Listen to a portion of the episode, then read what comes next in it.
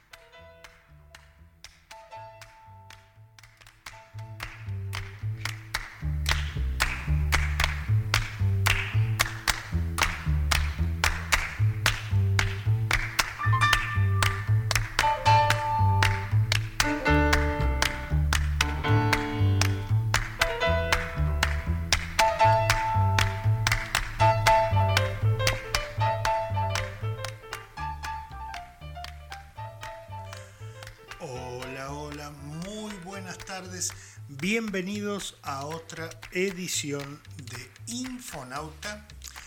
Hoy es viernes 10 de abril del 2020 y te estamos acompañando desde esta parte de la galaxia en Melbourne, Australia. Hola, Azucena, ¿cómo te va?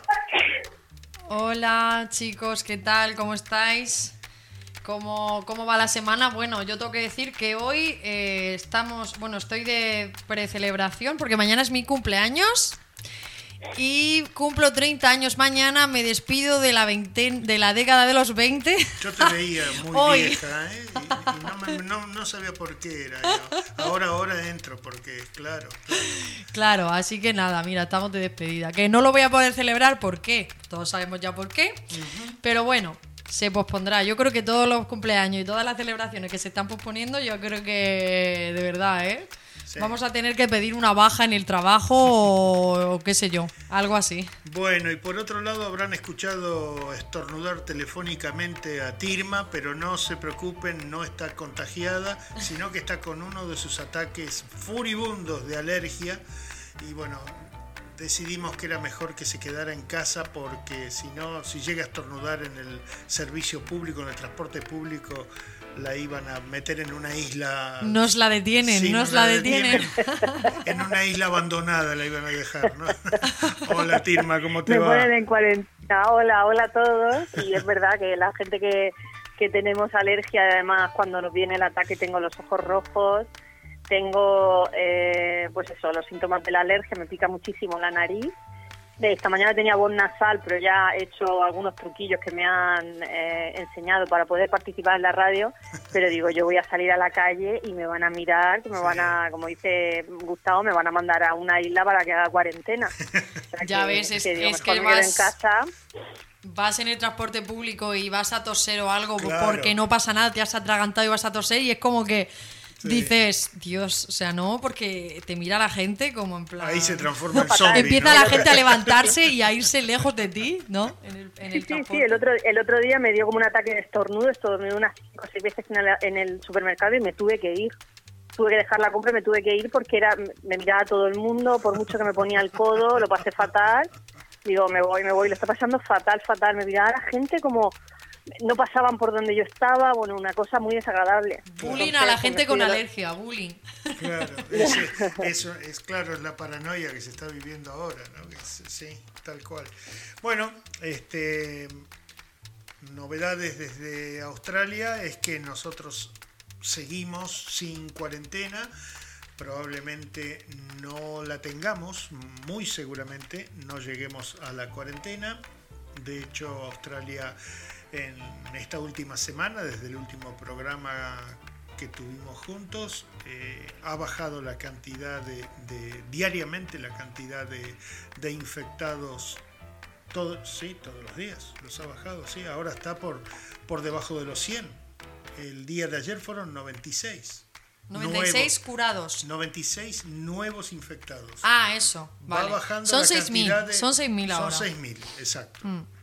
Pero bueno, la verdad que para ser lo grande que es el país, 6.000 no es mucho. Sí, y tiene, ha tenido 50 fallecidos Y lo que sí están logrando es bajar la cantidad de nuevos infectados, que eso es importantísimo. Este, así que bueno, así estamos. Eh, Doña Tirma, las, las, las perlitas del, del principio del programa las traías tú y de paso que es difícil conseguir cualquier cosa que no diga la, para- la palabra coronavirus. ¿eh? Sí, hombre, eh, es dificilísimo. Hoy en día está todo totalmente inundado por las mismas noticias, es muy difícil rescatar Sí. de actualidad. Sí. Si te vas hacia otro tipo de pues, noticias de historia o lo que sea, pero lo que es de actualidad es muy difícil. Sí, Eh, lo único que podemos hacer, que es lo que estábamos hablando antes de empezar el programa, es si hay alguna noticia que rescatar de actualidad, por lo menos darle una visión, eh, o sea, una reflexión, darle una vuelta de tuerca más allá de lo que es la noticia. Claro. Yo traía que el 10 de abril ha sido el día del- de la homeopatía, el Día Internacional de la Homeopatía, y me pareció interesante nombrarlo porque la homeopatía siempre ha sido eh, una área del conocimiento que no se sabe muy bien dónde cuadrarlo. No digo ciencia porque hay gente que dice que no es una ciencia, hay gente que dice que, que es una tradición, hay gente que dice que es un engaño, en fin, no sé muy bien qué nombre ponerle, pero tiene un día internacional. Pensaba que venía de China, pero por lo que yo he estado leyendo no viene de China no es una, un conocimiento que venga de, de China, es el uso de plantas con un uso medicinal, Claro. eh, eh, según unas pautas.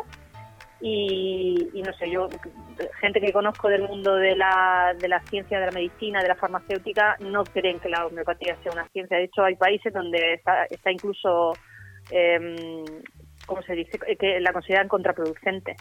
Entonces, bueno, pues hoy Sí. es el día de, de la Día Internacional de la Homeopatía. Pues es como todo, siempre un tipo de medicina alternativa, ¿no?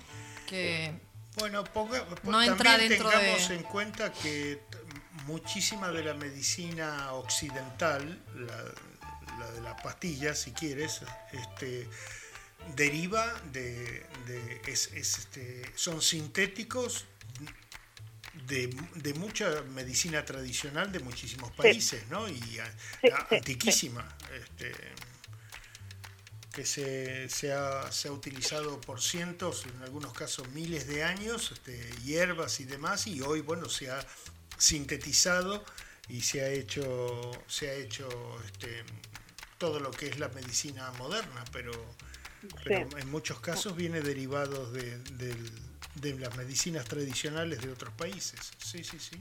Sí. En China, por ejemplo, eh, yo que tengo una mi profesora de inglés que es de origen chino y dice que en China está muy aceptado que hay como que para ellos tienen dos tipos de medicina, la medicina tradicional y la medicina farmacéutica, ¿no? Ok. Y que es bastante respetado, no se la considera una pseudociencia ni, se la ni está denostada, sino que está respetada y creen que tiene como un conocimiento, lo que tú dices, ¿no? Muy milenario, de Muy de muy, milenario, sí, antiguo. sí, sí. Sí, y muy, y muy eficaz y tienes que estar muy preparado. Entonces yo supongo que la homeopatía, no tengo mucha información porque nunca he ido homeo- homeópata, pero sí conozco gente que, que le va y le ha ido bien. O sea que, bueno, no sé. Feliz día para Pero- ellos entonces, que es hoy justamente, Exactamente, 10 de abril. exactamente, exactamente. Feliz día de, de lo- para los homeópatas. Pues muy bien. Y la otra noticia que traía es eh, una cosa que me ha sido curiosa Mm. porque tiene que ver con el coronavirus, pero me parece que es como, como se, que se sale un poco de todo. Vosotros sabéis que cada país está a su manera intentando mantener una estrategia de, de lucha contra el virus. Sí. Y resulta que he encontrado un país que se llama Turkmenistán, Ajá. que eh, para ellos la estrategia de afrontamiento es prohibir que se diga la palabra coronavirus. Entonces no hay cifras, según ellos no tienen contagiados y no se puede decir la palabra coronavirus. Y me parecía interesante porque no es la primera vez que se que, oigo esto de que cuando no se nombra algo no existe, ¿no? Hasta que no se nombra algo no existe la realidad. Y me pareció que bueno pues este gobierno está siguiendo un poco esa pauta. Me parece interesante, eh, no sé, comentarlo. Sí. No sé qué vos pensáis vosotros de esto. Y un poquito suena a eso de ponerte un dedo en cada oreja y hacer el la la la la la la la claro. que no es- existe, ¿no? Es, ignorar la realidad. Sí, o sea, la realidad, sí. Es verdad que Sí, si sí, la ignoran, la ignoran por ley. Claro, O sea, además por ley, ¿sabes? O sea, Sí, sí, bueno, sí. no sé, es, es es algo, una ley curiosa, la verdad. Porque, Por ponerle un nombre. Sí, por ponerle un nombre así.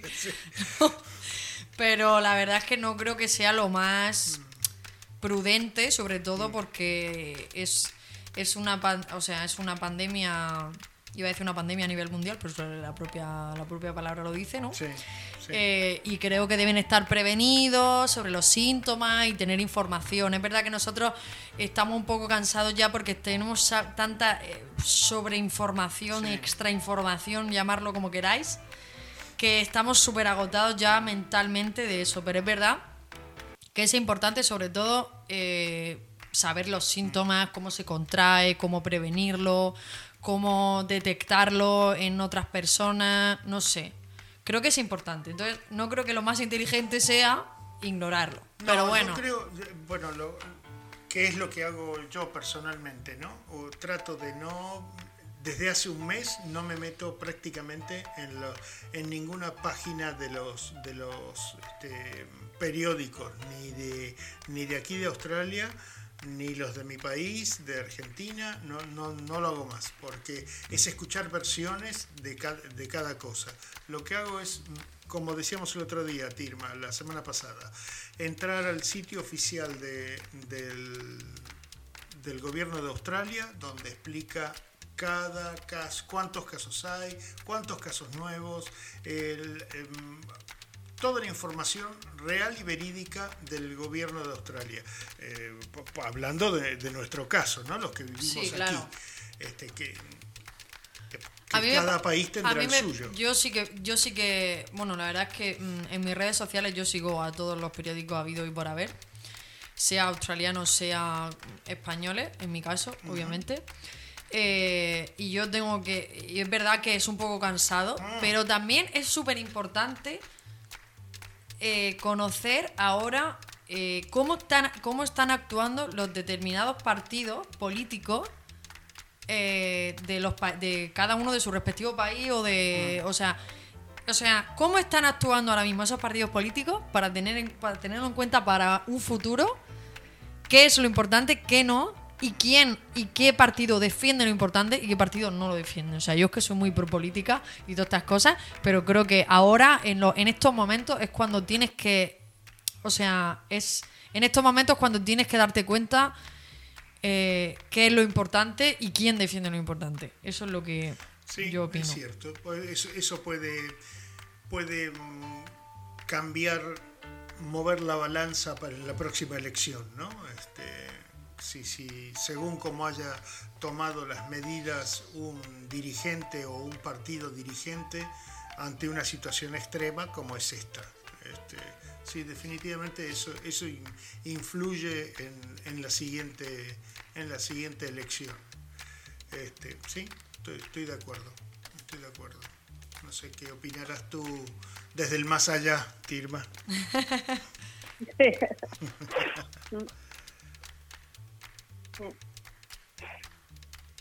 Hola.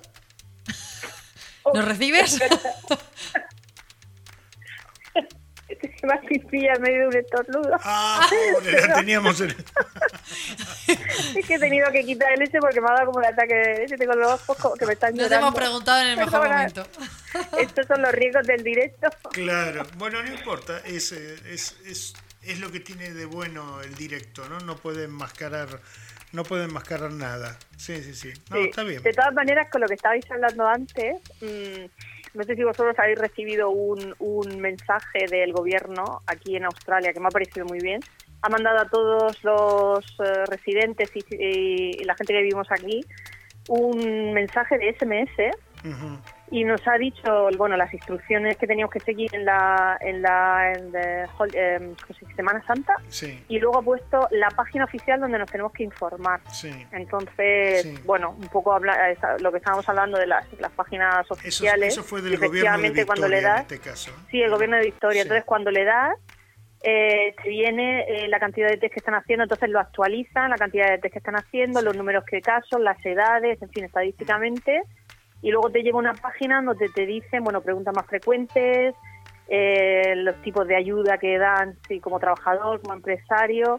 Y eh, yo creo que responde un poco a una noticia que dieron la semana pasada, que está el gobierno australiano asustado de la cantidad de, de fake news que están corriendo Sí. y que a veces ponen en peligro eh, el propio sistema de salud, pues porque alguien dice, he visto, yo qué sé, mm, em, algo que es contagioso, no sé qué, claro, Sí, la gente entra sí, en pánico sí. y va al hospital, entonces para, para eh, prevenir este tipo de noticias dicen que por favor, eh, pues eso, nos centremos en las páginas oficiales. Mm. Lo que decía Azucena de los partidos políticos y todo eso, yo creo que es que aquí no está tan segmentado el Parlamento como en otros países y no tienen ese riesgo de que se fragmente encima la soberanía popular, que eso es súper peligroso, que es lo que está pasando en muchos países. Aquí están bastante Entonces- fragmentados. Lo que ocurre ¿Sí? es que lo que tienen de, de bueno es que se, se unifican ante momentos de, de, de zozobra y, y que, y que afecta el, el- el país en, en su todo, ¿no?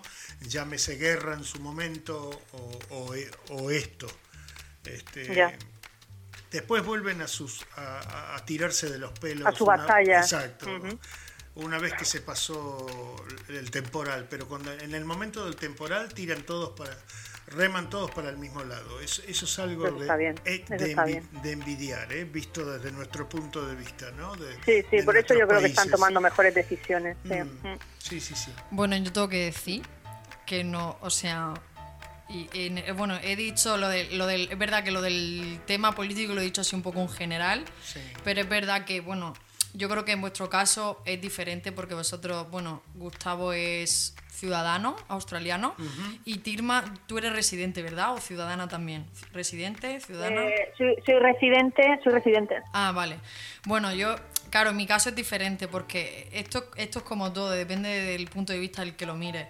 En mi caso, que, bueno, como mucha gente, eh, soy estudiante internacional, eh, creo que en este caso, eh, bueno, esta es como mi opinión, ¿no? Y creo que la de muchos estudiantes internacionales y como y como y, o sea como que doy voz un poco o la opinión de muchos estudiantes internacionales que están bastante indignados con con el eh, con, con el primer Gobierno. ministro australiano y es que mm, no sé si habréis eh, si sabréis que las últimas noticias que tenemos acerca de, de, del gobierno australiano para, para los estudiantes internacionales Sí, es sí, que ha negado totalmente eh, la ayuda a estudiantes internacionales y eso obviamente eh, me parece bastante mal, ya que, bueno, básicamente lo que ha dicho el primer ministro ha sido que, que obviamente primero son sus ciudadanos australianos y después obviamente el resto, y eso es totalmente comprensible, pero no puedes decir eso eh, cuando los estudiantes internacionales en este caso son la tercera fuerza económica de tu país, o sea... No sé, yo estoy un poco indignada con este, con este gobierno. O sea, No es para defenderlo, pero eh, porque hasta inclusive yo no lo he votado al, al, al partido que en las últimas elecciones, al partido que está en el gobierno.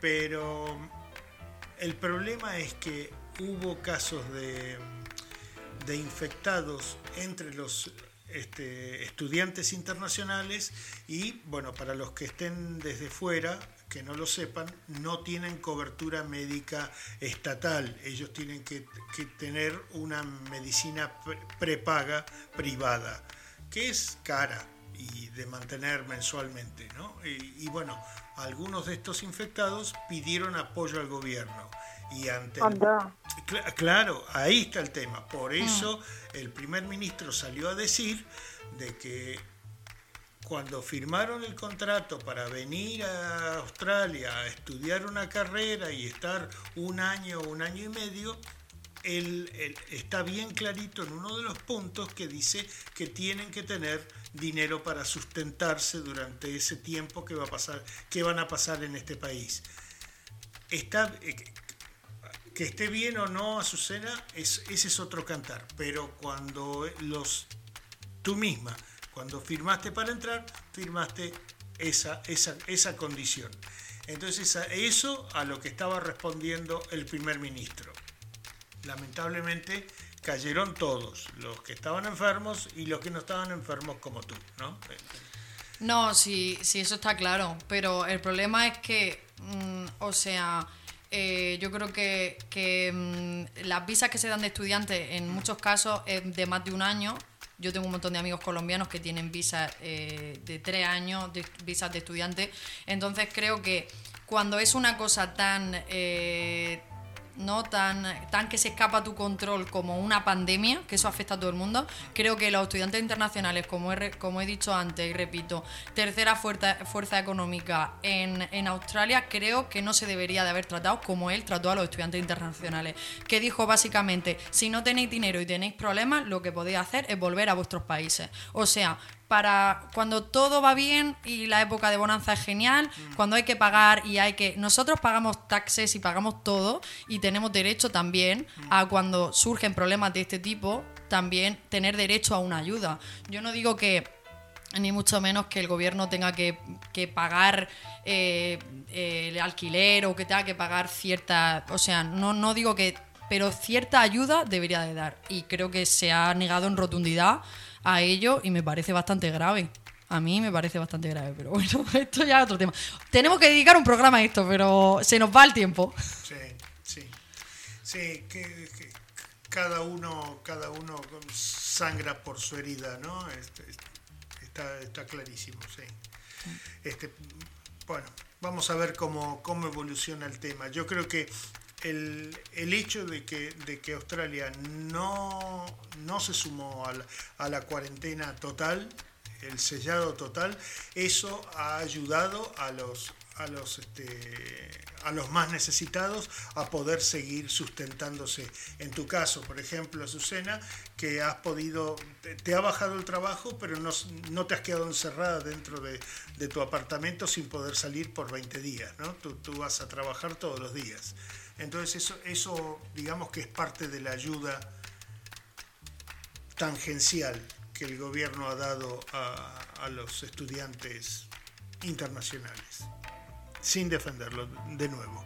Solo lo trato de ver así. Me, me mira Azucena como diciendo, a ver qué más vas a agregar. Esto, esto es, vamos, lo podemos estar- tirar una hora aquí discutiendo. Sí, pero, vamos a aburrir a los, a los que nos escuchan por de fuera, ¿no? Que, no, que no es la idea tampoco. Eh, ¿Alguna otra cosa, Tirma, que tenías para agregar? No, no, ya, si queréis vamos con el programa. No, no he traído nada más porque es difícil rescatar algo que no sea el coronavirus. Sí, es- está, está dificilísimo, la verdad que sí. Bueno, vamos a empezar el, el nudo central de nuestro programita de esta tarde. Vamos con ello, Tirma. Vamos.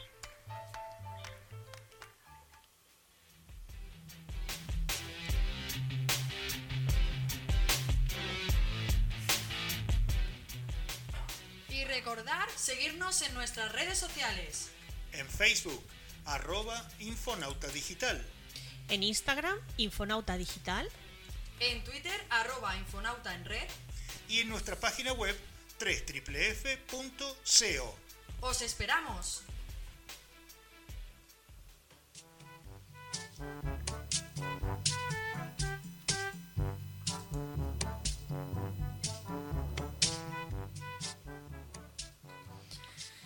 Bueno chicos, y empezamos ya con el programa, cositas interesantes, y mi nota de hoy va sobre tradiciones y costumbres de algunas tribus indígenas. Primero empezamos por eh, definir qué es la tradición, aunque todos sabemos que es aquella costumbre que se transmite entre generaciones. En nuestro día a día está plagado de tradiciones que seguimos no por convencimiento, sino porque son así y no perdemos un solo minuto al pensar por qué. Así que lo hemos, como se suele decir, mamado, ¿no? Eh, las tradiciones existen desde pequeños círculos familiares a grandes comunidades. Simples rituales inofensivos a hechos incomprensibles y condenables que chocan con la ética y la moral. Y ahí es donde precisamente quiero ahondar porque la verdad que traigo tres ejemplos. No he querido, justo hablaba con Gustavo antes del programa, que he leído algunas eh, costumbres de algunas tribus que he considerado un tanto violento decirlo por aquí y, como que he intentado no ser, o sea, tampoco equilibrarlo un poco, ¿no? Bueno, con la primera de ellas es eh, una tribu que se encuentra en Etiopía y para la cual la perfección va de la mano con la obesidad. Aquí, eh, en esta tribu que se llama Body, eh, ser gordo es sinónimo de elegancia y poder. No importa lo brillante e inteligente que seas, que si no eres obeso, no eres nadie en esta tribu. La grasa como símbolo de finura solo se da en los hombres. Curioso esto. Eh, las mujeres, por el, contrario, por el contrario, son delgadas y de aspecto cuidado. Esta obsesión por engordar se debe a una celebración anual eh, que se da cada mes de junio que se llama Kael. Es una ceremonia que comienza seis meses antes con la preparación de los aspirantes. Cada familia puede, puede presentar a un candidato soltero. Estos candidatos son aislados durante los seis meses previos sin poder moverse ni mantener relaciones sexuales. Es durante este periodo cuando deben realizar la dieta hipercalórica compuesta por la mezcla de leche y sangre animal. El día de la liturgia caminan desde su lugar de aislamiento hasta el árbol sagrado, donde se dictamina el veredicto. El estado de forma de algunos se encuentra tan deteriorado que son incapaces, incapaces de avanzar más allá de unos simples metros. Ser coronado como el más gordo es el sueño de cualquier niño de la tribu, pasando a ser considerado un héroe por el resto de sus días y adquiriendo una gran reputación en el seno del poblado. Súper curioso. Luego otra es eh, mm, el término, no sé si lo, conocéis, se llama poliandría en una tribu del Himalaya. Seguro que habéis escuchado más de una vez hablar de la poligamia. ¿Pero qué es la poliandría? Pues justo lo contrario. En regiones remotas del Himalaya continúa la tradición en la que una mujer puede contraer matrimonio con varios hombres, normalmente todos hijos de una misma familia. Tal cual, puede tener tantos maridos como cuñados. Eh, de esta forma, los hermanos pueden mantener las tierras familiares unidas sin tener que dividirlas en diferentes herencias. Pero no es el único motivo. También consideran que el amor fraternal se pierde cuando los hermanos se casan con diferentes mujeres. La mujer, sus respectivos maridos y los hijos de todos ellos viven bajo el mismo techo. La prioridad para mantener eh, relaciones sexuales con la mujer se dictamina por orden de edad. Si el más joven quiere mantener relaciones sexuales con su mujer, debe esperar a que los otros hermanos mayores no se encuentren en casa. Es como no sé, súper, súper curioso. Y luego ya por último, que este sí que es un poquito más conocido, los llamados pies vendados o pies de loto. Eh, este se da en una, tribu de, en una tribu de China. Es una tradición mm, tanto cruel en la que los pies de las niñas eran vendados con tan solo cuatro años, impidiendo que el pie creciera. Se conseguía ah, quebrando los dedos y el arco y dando como resultado una especie de puño cerrado, y así poder presumir de la belleza de un pie diminuto. También era una prueba de tolerancia contra el dolor, una demostración importante ante un posible marido. Se calcula que esta barbarie se, realizó en el 50% de las familias chinas de clase media y casi el 100% de las familias acomodadas, y fue abolida formalmente en el siglo XX. Estas son, digamos, las tres más light que he encontrado, porque luego he encontrado otras que me parecía eh, que era un contenido, no sé, un tanto, un tanto violento, era pedofilia y otro tipo de cosas muy, muy desagradables. Eran costumbres de los lugares. Eran costumbres. Por eso, ahí eh, lo que he dicho al principio, que al final las tradiciones uno las acepta como son, pero luego eh, cuando tienes que ser eh, tienes que ser objetivo con las tradiciones de otras personas y a veces cuesta, ¿no? Mm. Eh, y aunque las tradiciones, eso, que las, las, aceptamos como tal porque te viene de generación en generación y, y cuando alguien intenta discutir tus tradiciones, pues tú como que es complicado, ¿no? Sí. Entonces me ha parecido bastante interesante. Eh, también en, era una tradición muy arraigada el tema de la ablación. En muchos, creo que en algún programa lo hemos comentado. Sí. Y África. eso también, también se ha prohibido en algunos países, no en todos.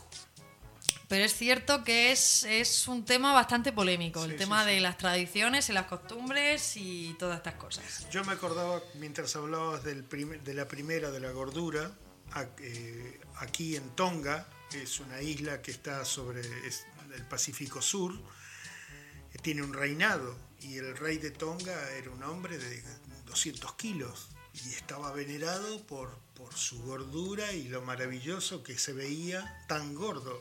Bueno, la cuestión es que la población de Tonga ha empezado a tener unos problemas eh, médicos de hipertensión, de todo lo que contrae el hecho de estar con excesivo sobrepeso y se logró convencer al rey y el rey vino a Australia a hacer una dieta especial de ejercicio y, de, y, eh, y calórica para bajar por lo menos 50 kilos y de esa manera el rey dar el ejemplo con todos, a toda su población para que bajaran de peso y poder alivianar el, el gasto público que tenía el Ministerio de Salud ¿En serio? Qué sí, fuerte. no, no, no, sí, sí, Nunca había cual. escuchado. Sí, sí, sí, en, en Tonga. Fue hace no muchos años, ¿eh? te diría cinco o seis años.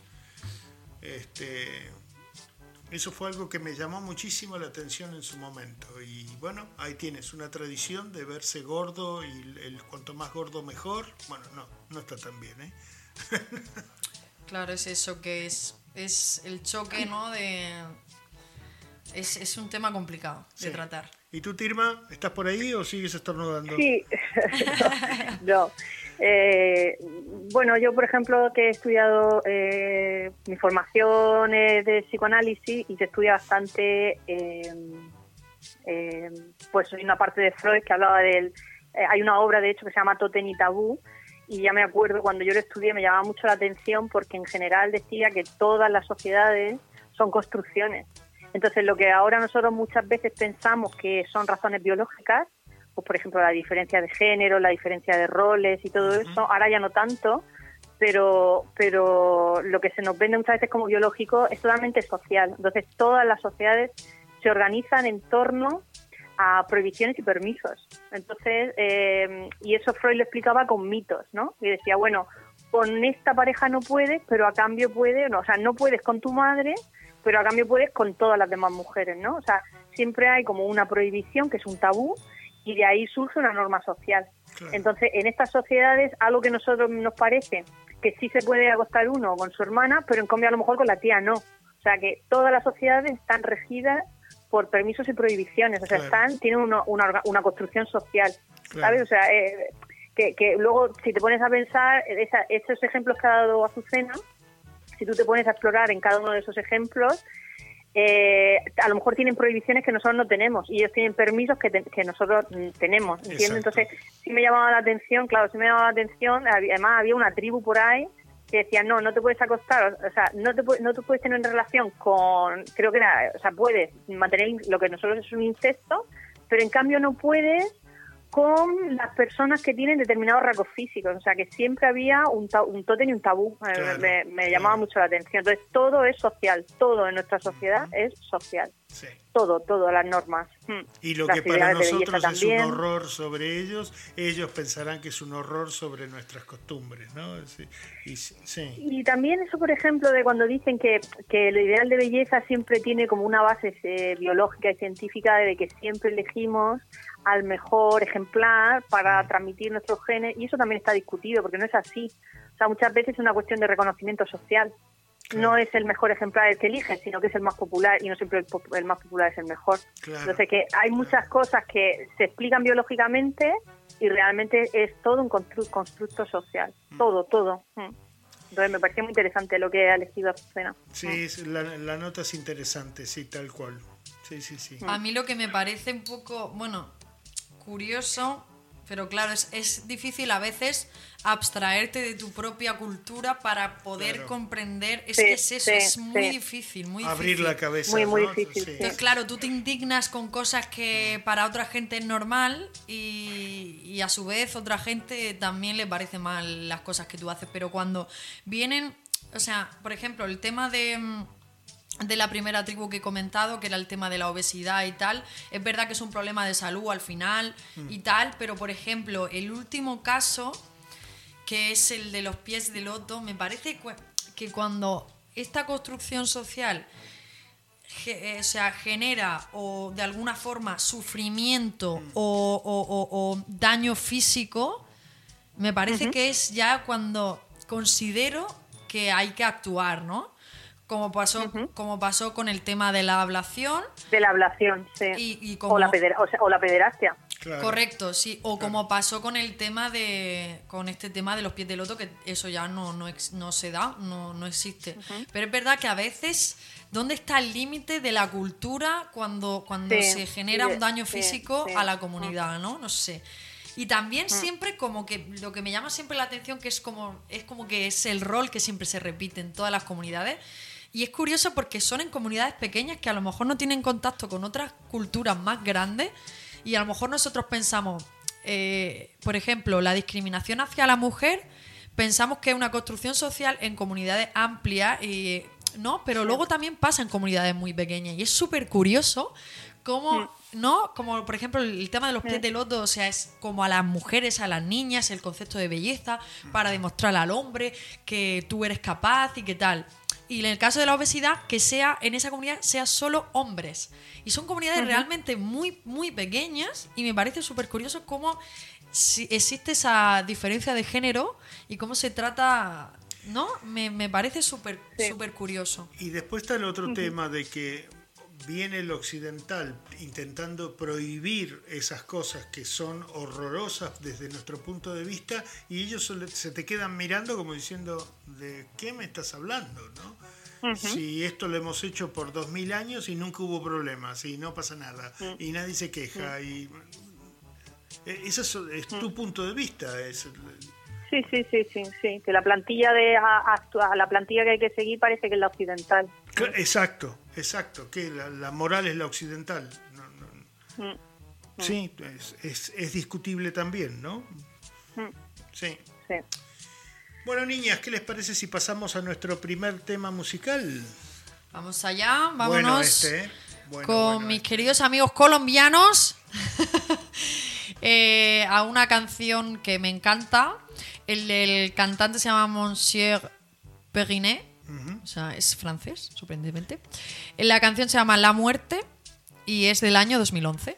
Tiene unos añitos. Este, este grupo, ah, bueno, todavía sigue, Messier Perinet todavía sigue y con la misma cantante, ella es la que habla francés y mm, a mí me encanta realmente, es súper bueno, tiene muy buenos temas. Así que bueno, los dejamos con... Viva Colombia. Viva Colombia, ahí está. los colombianos. Los dejamos con La Muerte Amplificado de Messier Perinet. Vamos con ellos.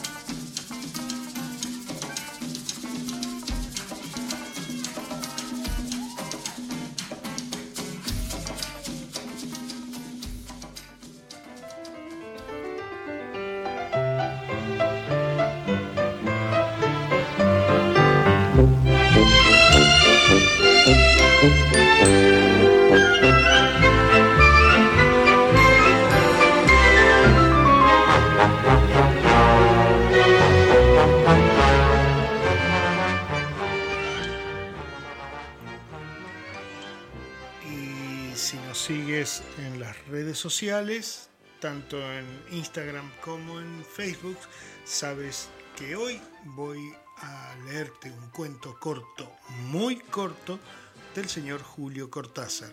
Este es El diario a diario. Y dice lo siguiente. Un señor toma el tranvía después de comprar el diario y ponérselo bajo el brazo. Media hora más tarde, desciende con el mismo diario bajo el mismo brazo. Pero ya no es el mismo diario, ahora es un montón de hojas impresas que el señor abandona en un banco de la plaza. Apenas queda solo en el banco, el montón de hojas impresas se convierte otra vez en un diario, hasta que un muchacho lo ve, lo lea y lo deja convertido en un montón de hojas impresas. Apenas queda solo en el banco, el montón de hojas impresas se convierte otra vez en un diario, hasta que una anciana lo encuentra, lo lea y lo deja convertido en un montón de hojas impresas. Luego se lo lleva a su casa y en el camino lo usa para empaquetar medio kilo de acelgas, que es para lo que sirven los diarios después de estas excitantes metamorfosis. Eso es todo.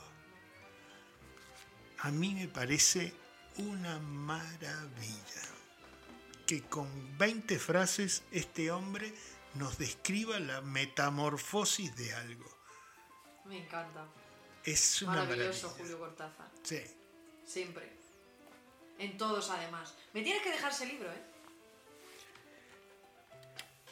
Este, sí, cuando, cuando quieras te lo, te lo paso. Sí, sí, sí. Es muy fácil de leer. Muy, son cuentos cortitos. ¿Andas por ahí, Tirman? Sí, sí. Tú lo habías leído en el colegio, habías dicho, ¿no? Yo sí, además eh, em, leí, eh, me acuerdo cuando leíste, eh, la, la vez pasada también leíste uno. De la escalera. Yo me acuerdo, sí, yo me acuerdo que era uno, era una crítica social, que había como tres o cuatro tipos de, de personajes en una sociedad eh, que estaban, pues, eso, los que podían más, los que, y bueno, de, y cómo se relacionaba entre ellos. Mm. Y la verdad es que era bastante interesante. Este hombre escribía de una manera que yo creo que no, no ha escrito nadie más.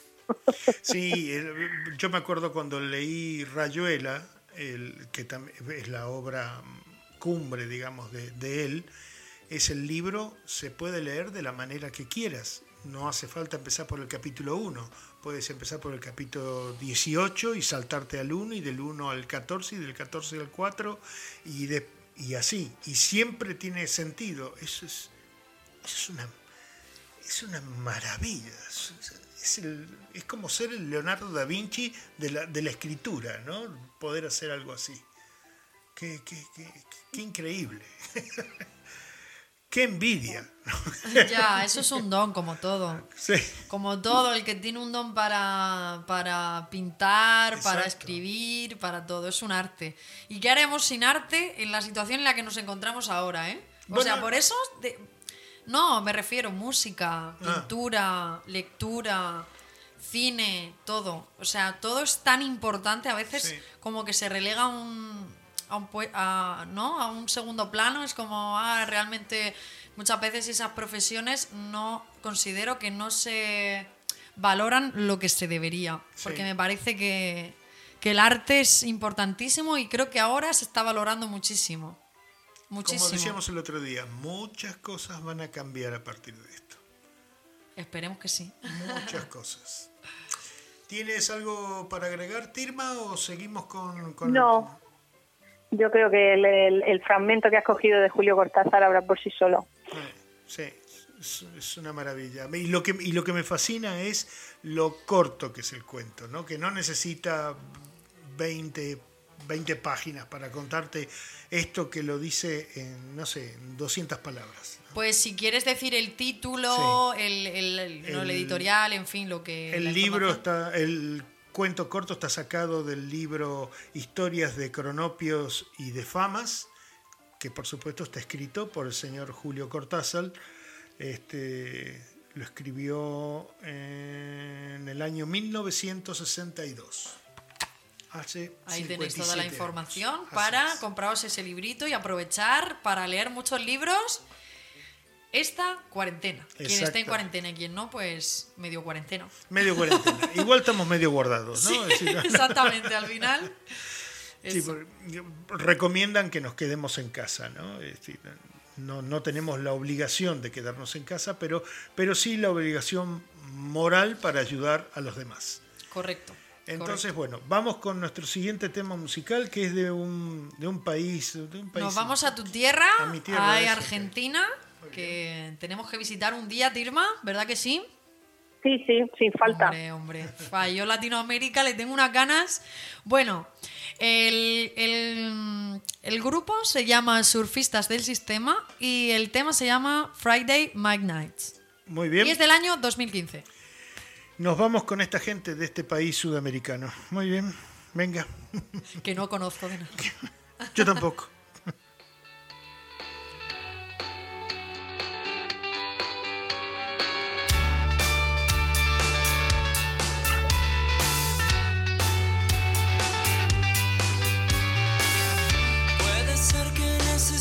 Hallar el modo de esconder todo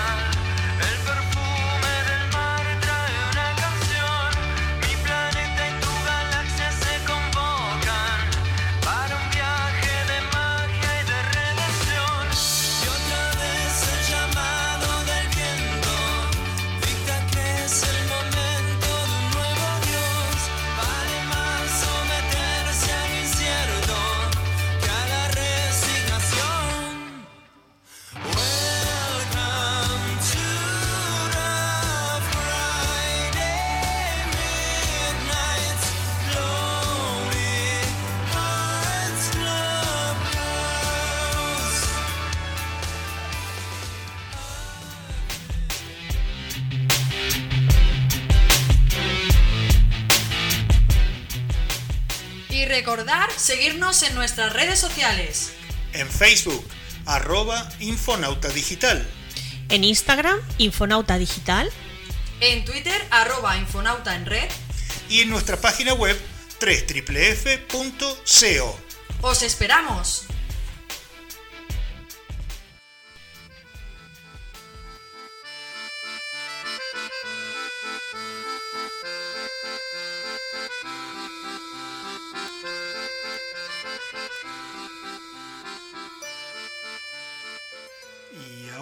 Tirma nos va a traer un- una película que es española y es de este año y se puede ver en el gigante rojo, es decir, en Netflix. Todo tuyo, Tirma.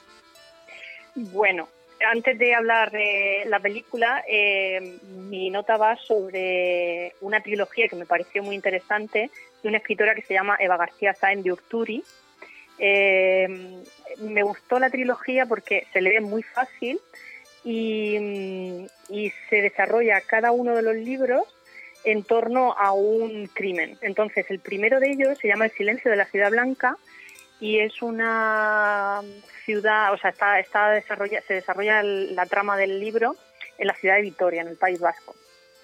Entonces me pareció increíble la, el cómo desarrolla los personajes, en fin, está muy bien y el entorno que crea, porque además es una ciudad que se presta a eso. La segunda es Los ritos del agua y la, señor, la, tercera Los señores del tiempo. Entonces, no es exactamente un género que sea de, de policíaco. Yo creo que más bien una novela que mezcla muchos estilos y por eso me pareció interesante. Y el estilo de esta escritora es muy rápido. O sea, a quien le guste una novela entretenida, que además te describe el paisaje de una ciudad, mm, me, pareció, me pareció una buena recomendación. Eh, también es verdad que eh, como ha tenido bastante éxito la trilogía, eh, Netflix se ha fijado en el primero de los libros, en El silencio de la ciudad blanca, y entonces ha hecho una película que se llama El misterio de la ciudad blanca. Yo recomiendo que primero se lean los libros porque si ves la película ya sabes eh, quién es el autor de los crímenes de la primera de la primera parte. Pero bueno, que aún así siempre los libros son mucho más ricos que las películas. Entonces, bueno, esa era mi recomendación. No sé si habéis oído hablar de esta trilogía y si habéis visto la película, pero está bastante, bastante bien la, la trilogía. Pues como yo me enteré de esta trilogía esta semana cuando dijiste que lo ibas a hacer, lo que hicimos anoche con mi esposa fue ver la película. Ver la película. Sí, está, está, que está muy bien. Está muy bien la película, te tiene, te tiene en vilo sobre quién es el asesino. Nunca te das cuenta que es el mayordomo, jamás. Azucena me mira. ¡Spoiler! ¡Spoiler, por favor! No sé si es verdad o es mentira, pero eso no es Ah, mentira. vale, por favor. De repente estaba yo aquí a lo mío y digo, ¿qué? ¡Spoiler, por favor! No, no, no, no hay mayordomo en este caso, no. Pero no, la película está muy bien. Este, es, mu- es, es muy entretenida. Este, no sé si la has visto la película. Tilma. Yo la película sí, sí la vi, la vi cuando cuando la estrenaron, que fue en marzo. Digo, anda, pues si está en la de la de Eva García Sáenz. Ah. Digo, voy a verla. Sí, sí. Es verdad que ya digo que el libro es mucho más rico, pero la película es entretenida. Es entretenida, porque yo la he recomendado, sí. sí, y, la, y es entretenida, sí. Es bastante entretenida. Mm. Comparto contigo que entre un libro y una película, siempre el libro, ¿no? Como que todo el mundo que es el, el libro, o sea, y luego la película, como siempre se decepciona un poco porque yo creo que, que abogo siempre entre libro y peli, siempre libro, la verdad. Yo creo que hay Eh, pocos yo no la he vi- casos. Perdón, No, perdón, Azucena, porque hay pocos casos en los cuales el- la película puede cubrir eh, todo lo que cuenta el libro, ¿no? Creo que uno de los más cercanos puede llegar a ser El Señor de los Anillos, la trilogía, que lo que hizo Peter Jackson en, en- en- el cine es más o menos un 70% del, de los tres libros, ¿no? Que es una, es una monstruosidad, es- Sí. puso unos A mí me detalles. pasó con la lista de Sidler. La lista de Sidler, la película está muy, muy, muy bien. O sea, consigue realmente estre- eh, provocar los mismos sentimientos que el libro. Está, está muy bien, sí. Genial, pues yo no la he visto, pero tengo pendiente verlo, creo que lo veré ya o este fin de semana seguro, porque hay... Lamento haberte dicho lo del mayordomo. Ah, spoilers no, por favor. Bueno, ¿y qué me contáis? ¿Qué me contáis? Bueno, yo estoy súper emocionada toda la semana, aunque De la yo casa de papel. Ay, sí, aunque yo sé que Gustavo ahí no está conmigo. Yo no ok. la vi todavía, yo ¿No? no, la vi. No. Sabes Pues- que ha recibido muy buenas críticas. Es- Dicen que es es- de la mejor temporada. Es sí. Dicen magia. que es la mejor es, temporada. es espectacular. o Probablemente sea, empecemos esta noche. me encanta, me encanta. O sea, Y acá es el mayordomo también. ha sido la- la- la- una de las series más vistas de, de esta semana, lo, lo sabéis, ¿no? Está Sí. en el top, top sí, 10. sí, sí, Sí. Sobre todo en América Latina. O sea, en América Latina Ha pegado muy fuerte. sí. vi, vi una entrevista de, de Alba Flores, que es quien interpreta a Nairobi, y, y dijo algo así como... eh, le, le- hicieron una pregunta en plan, ¿cómo te sientes cuando sales fuera y tal? Y dices, que me siento que la gente me quiere más o me acoge más en Latinoamérica, como que la gente se nota más que, que aquí en, o sea, que, que en España, que era donde En estaba la... tierra. Exactamente. Y era porque quizá en España tú sabes que te puedes cruzar con cualquiera de los actores en cualquier momento, ¿no? Claro. Y quizá no te sorprende tanto, Claro. pero en América Latina, o sea, está pegando muy fuerte. De hecho, todos los amigos latinos que tengo aquí, todos me han escrito esta semana en plan, Dios, me encanta, tal. Y así que nada, comentarnos qué os parece el final y el principio y todo. Y no te hago spoiler, Gustavo, pero No, ya me han dicho Hay una que, era, que quinta, hay estaba una muy quinta bien. ¿eh? temporada. hay quinta, hay quinta. Y- ¿Hay quinta, dijeron? Hay quinta, sí. Confirmadísimo. Y yo estoy, vamos, ya que, me- que me la saquen ya. Pero bueno, todavía falta un poco. Pues nada, seguimos con nuestro programita, doña Tirma. Vamos. Muy bien, vamos con él.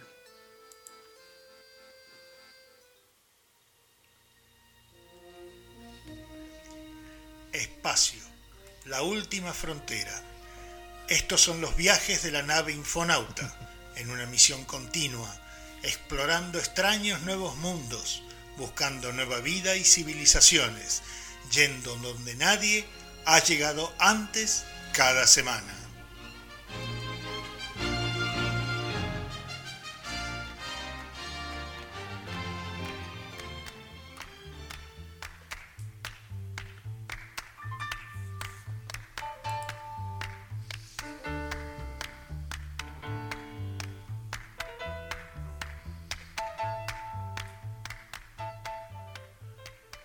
Muy bien, como siempre les decimos, esta musiquita nos está marcando que entramos en la recta final de nuestro programa de esta tarde de viernes, viernes santo. Oh, viernes santo, cierto. Así que, bueno, eh, variadito el programa de esta tarde también, ¿eh? Difícil, difícil de encontrar los temas, pero, pero variadito. ¿Tienes algo que agregar desde el más allá, doña Tirma? no, no. Muy bien, entonces voy a, a leerles la frase del día, que esta la traje yo. Dice, lo peor de la peste no es que mata los cuerpos, sino que desnuda las almas y ese espectáculo suele ser horroroso. Esto lo dijo Albert Camus, filósofo, escritor y periodista nacido en la Argelia francesa en 1913 y fallecido en Francia en 1960. Este hombre ganó el Premio Nobel de Literatura en 1957 a la edad de 44 años y fue la segunda persona más joven en haber ganado este galardón. Así que bueno, me pareció súper interesante porque nos trae un poco también al tema que nos, nos viene agobiando en estos en este último mes y medio, dos meses, ¿no? Sobre pestes y pandemias. Sí, sobre todo porque a mí me pareció genial eh, cuando la he visto, porque habla no solo de la parte física de lo que es una epidemia, sino Ah, de esa no. parte destructiva del, del- de la subjetividad del- de, las personas. Me pareció muy interesante. todo, todo, todo lo malo que aflora, ¿no? En, en, esos sí, momentos. no habla solo de lo físico. Exactamente, exactamente. Pues muy bien, este y el- lo último de la tarde es nuestro clásico inoxidable y hoy les traigo un tema que me pareció bien para levantar el ánimo, a pesar de que no es un rock masivo ni nada, es Don't Worry, Be Happy, que es de Bobby McFerrin. Esta canción escrita y cantada por él fue el primer tema a capela en llegar al número uno en los charts de Inglaterra y, y los Estados Unidos. Y fue el tema musical de la película Cocktail de 1988 con Tom Cruise y Elizabeth Sue. En el video musical del tema lo acompañan a McFerrin, Robin Williams y Bill Irwin. Así que bueno, me pareció una buena idea traer este, este tema, todo lo que se silba y todo lo que se escucha de fondo como, como instrumentación está hecho en otros canales por el mismo Bobby McFerrin y, y luego compaginado para que quede este tema que calculo que mucha gente ya recuerda. Eh, será hasta la semana que viene. Vamos a ver si, si la alergia lo permite, a ver si ponemos a Azucena en el teléfono y traemos a Tirma al, aquí al super estudio de, de, de Tombury. Aunque hay alguien que está ocupando tu lugar, ¿eh, Sí, sí, sí, Tirma? tu silla está Eh, ocupada, Tirma. Tú no tardes mucho imagino, en volver, o sea, que mira que te digo, ¿eh? Peludita, marrón, beige y otro color más oscuro. No sé qué, qué- si te sacará el, el lugar. Ella está pidiendo micrófono también, ¿eh? Te quiero usurpar, te quiero usurpar. O me está guardando el sitio. Ahí está, te, lo, te lo está manteniendo calentito, exacto. Exactamente. Bueno, chicas, será hasta la semana que viene. Nos vamos con Don't Worry, Be Happy. ¡Feliz semana! Feliz semana, bye. felices Pascuas a todos los que la festejen y nos estamos encontrando en algún momento de la semana que viene. Chau, chau. Bye.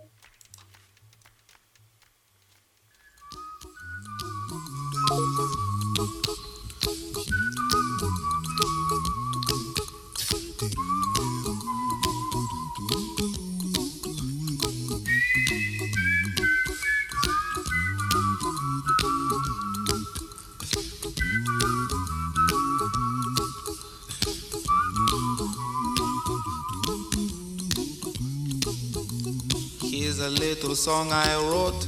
You might want to sing it note for note. Don't worry. Be happy. In every life we have some trouble. But when you worry, you make it double. Don't worry. Be happy. Don't worry. Be happy now.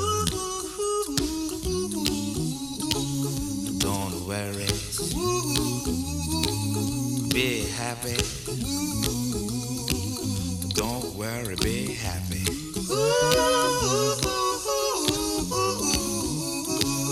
Don't worry. Be happy.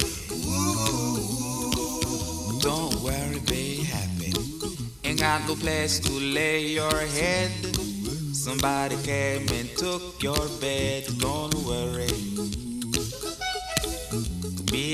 The landlord say your rent is late. He may have to litigate. But don't worry. Be happy. Look at me, I'm happy.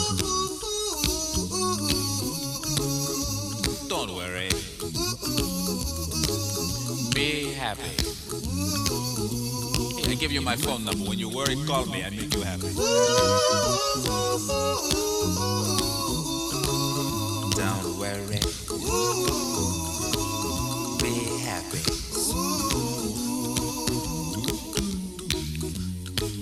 Ain't got no cash, ain't got no style, ain't got no gal to make you smile, but don't worry. Be happy. When you worry, your face will frown, and that will bring everybody down. So don't worry. Be happy. Don't worry. Be happy now.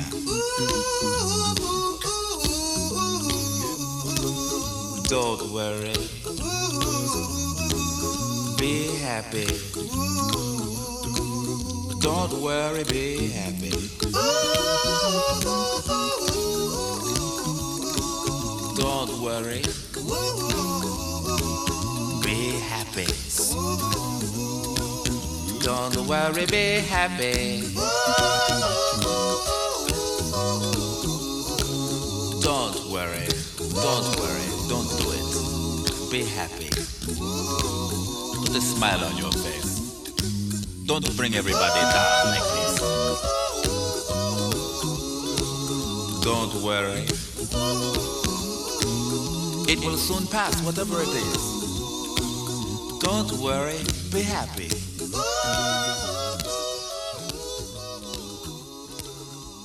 I'm not worried.